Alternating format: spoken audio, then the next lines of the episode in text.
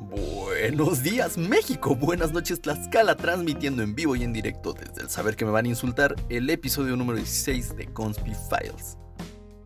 En 1994, cuando la gente todavía usaba Facebook, surgió una teoría que afirmaba que Nemo nunca existió.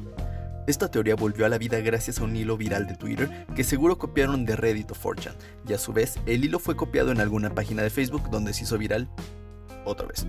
Te lo explico rápidamente. Marlene, al despertar después de ser golpeado por la barracuda, va al lugar de incubación, y en realidad no había nada, pero su subconsciente para atravesar las cinco etapas del duelo lo llevan a una aventura para poder dejar ir a sus hijos. La primera etapa es la negación, a no querer dejar ir a Nemo a la escuela porque el mundo es muy peligroso. La segunda, ira, que proyecta a Nemo por no obedecer a su padre. La tercera, negociación, que esta se la super sacaron de la manga diciendo que es todo el viaje depresión al ver a Nemo muerto en una bolsa y finalmente aceptación, al dejar ir a Nemo de manera simbólica.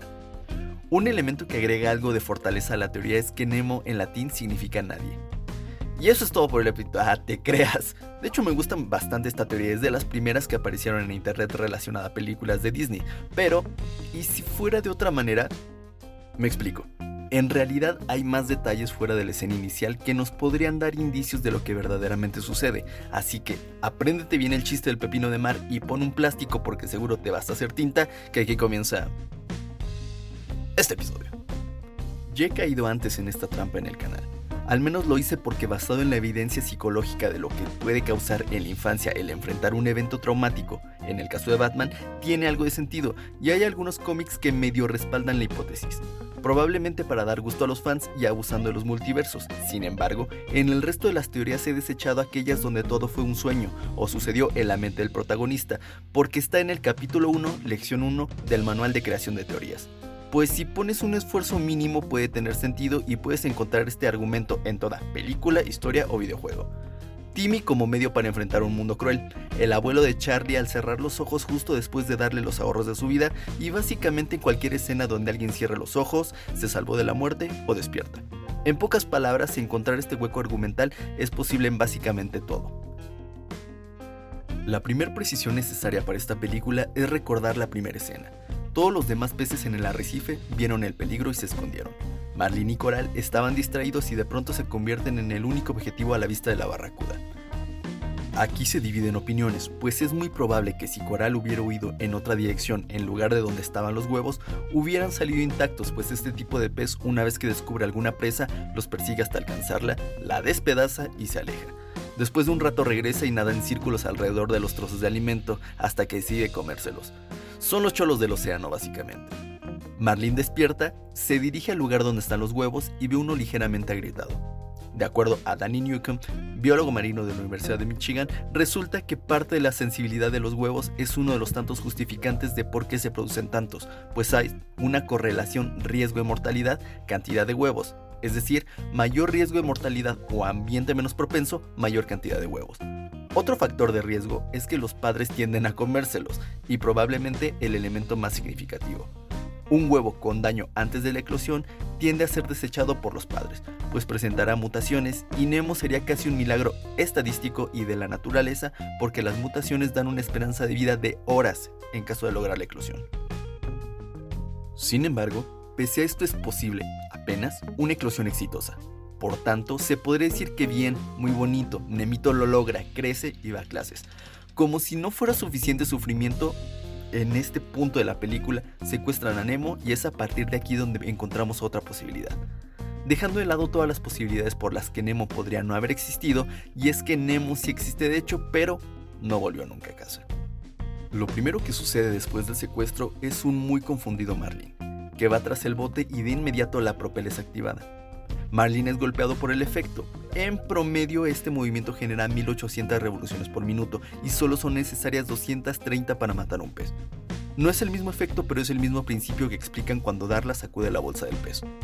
Con esta explicación ya sabes a dónde voy en este punto. Después de ser sacudido sin la más mínima señal de daño y excelente sentido de la ubicación, ve alejarse un objetivo que evidentemente no va a poder alcanzar nunca. En este punto, busca pedir ayuda y conoce por primera vez a Dory justo al impactarse con ella. Dory es una antítesis de todo lo que es Marlin. Es su opuesto en básicamente todos los sentidos e incluso en el círculo cromático el azul es el contrario al naranja. Dory puede ser interpretada como una especie de guía espiritual de Marlene y al mismo tiempo como parte de la esencia de Coral. ¿Qué sentido tendría esto? Marlene pide ayuda a Dory, la cual después de un tiempo también no sabe a dónde se dirige. Son básicamente dos almas perdidas en la nada. En medio de la confusión conocen al tiburón que los invita a su reunión con otros tiburones. Los guiones de Andy Stanton tienden a seguir un hilo argumental clásico que en muchos detalles recuerdan a la Divina Comedia. Y a estar no solo llenos de elementos que conectan las películas, sino están repletos de simbolismos. Un ejemplo es justo al querer abandonar a Dory porque no será de ayuda. Se encuentran con otro guía, el tiburón, que eventualmente respondió a su naturaleza y dependiendo del guía que se elija, ese será el camino que se tomará. El segundo indicio es que Dory sabe leer. La única explicación es la magia del cine o es acaso porque en realidad conoce el destino?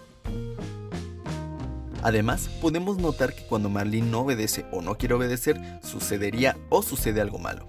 Otra curiosidad es que parece que sabe perfectamente lo que se debe hacer o curiosamente le menciona la instrucción solo a ella. Primero los peces guía que dicen debe nadar a través y no sobre la fosa. Dory sabiendo hablar cetáceo, la magia del cine, y repitiendo no una, sino dos veces el mismo diálogo que Marlin le dijo a Nemo justo después de encontrarlo en la arena. No una, dos veces y palabra por palabra. Siguiendo esta línea y habiendo establecido que Dory es su guía, entonces... Sí, Marlene está en un camino sin retorno. Es casi un viaje metafórico que recordando el detalle de los guiones tipo Dante de Staton tiene todo el sentido. En este viaje sin retorno se presentan los siete niveles del purgatorio, los cuales solo pueden ser superados mediante tres acciones. Expiación, reflexión y arrepentimiento. El primero es la soberbia, el cual logra pasar al aceptar la ayuda de Dory. No podrá solo, necesita ayuda. La envidia, dejando atrás la repulsión hacia Dory por ser tan diferente a él. La ira, la misma que muestra continuamente hacia Dory y deja atrás al entender que está proyectando en ella la figura de Nemo, la pereza, la vida con las tortugas lo podría haber llevado a un círculo sin fin y al dejarlos atrás cumplen su propósito de mostrar que deben seguir adelante. La avaricia, al lograr salir con vida del ataque de las gaviotas. La gula, al ser ayudados por el pelícano, que pese a todo no obedeció su instinto animal. La lujuria, tras ver que no podrán recuperar a Nemo, le da las gracias a Dory y sigue adelante. Después de todo, la salvación era el destino final y no se logró. Porque malas noticias, antes de ir al mar, el desagüe va a un sistema de eliminación de sólidos. Algo que quita sentido a la teoría es Finding Dory, lo cual se puede responder de manera bastante simple. El guion de la secuela es de Victoria Strauss y el de Nemo de Understed. Seguramente no te gustó esta teoría y ya estás preparando tu insulto en la caja de comentarios, pero iré un poco más allá porque las cosas siempre podrían ponerse peor. Basado en el único e irrefutable hecho de esta cosa que nos ha traído las mismas alegrías que penas llamada ciencia, resulta que los Amafiperionine o pez payaso tienden a vivir en cardúmenes polígamos. En ellos siempre hay una hembra dominante. En el caso de la familia Nemo, este cardumen recién iba a comenzar. Al morir Coral, la hembra dominante, el macho dominante, en este caso Marlin, se convierte no solo metafórica, sino físicamente en hembra, porque son hermafroditas y se activa la preservación de especie. Por tanto, estaría buscando a Nemo solo para poder reproducirse. De esta hay muchas fuentes y tiene todo un estudio de trasfondo. Con esto dicho, te sugiero mejor insultarlos a ellos. O a nadie. Mejor a nadie, no insultes a nadie. En fin, estas solo son teorías que no tienen tanta información, y fue necesario llenar algunos huecos, pero que definitivamente dan un giro a la historia bastante oscuro. Le han preguntado a Staton sobre esta teoría y a diferencia de la historia del papá de Andy, con la que salió un don nadie que sacó copias alguna vez en Pixar, no dijo textualmente no digan mamadas, sino que ha mencionado que Nemo es todo un viaje que continuamente nos recuerda el inevitable e imparable ciclo de la vida. Que podría referirse simplemente a la escena inicial, pero lo usaré a mi beneficio para decir que esta teoría es cierta.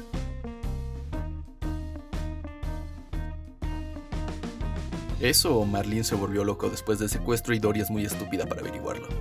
Y eso es todo por el episodio de hoy. Por favor, date una vuelta por otros videos, seguro te van a gustar. Deja tu like y suscríbete. Sígueme en todos lados como Conspy Files y lo más importante, no te olvides de tomar agua. La vemos.